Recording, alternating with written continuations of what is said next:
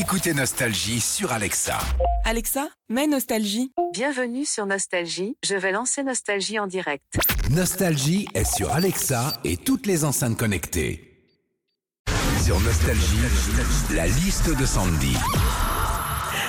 Les centres commerciaux ne désemplissent pas.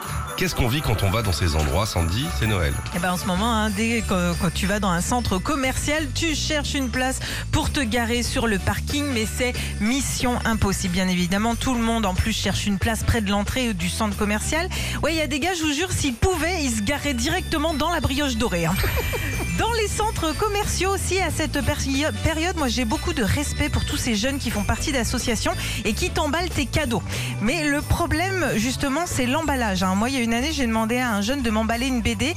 Il m'a refilé le paquet, on aurait dit qu'il m'avait enveloppé un ballon. Enfin, quand tu vas dans les centres commerciaux en ce moment, bah oui, on le disait, c'est la cohue. Oui, les gens se ruent dans les magasins pour leurs achats de Noël, pour acheter un docteur Maboul ou une guillotine à saucisson. Mais comme quoi, les temps changent. Bah ouais, rappelez-vous, il y a deux ans, à la même période, on se ruait dans les magasins, mais pour acheter du PQ. Retrouvez Philippe et Sandy, 6h-9h sur Nostalgie.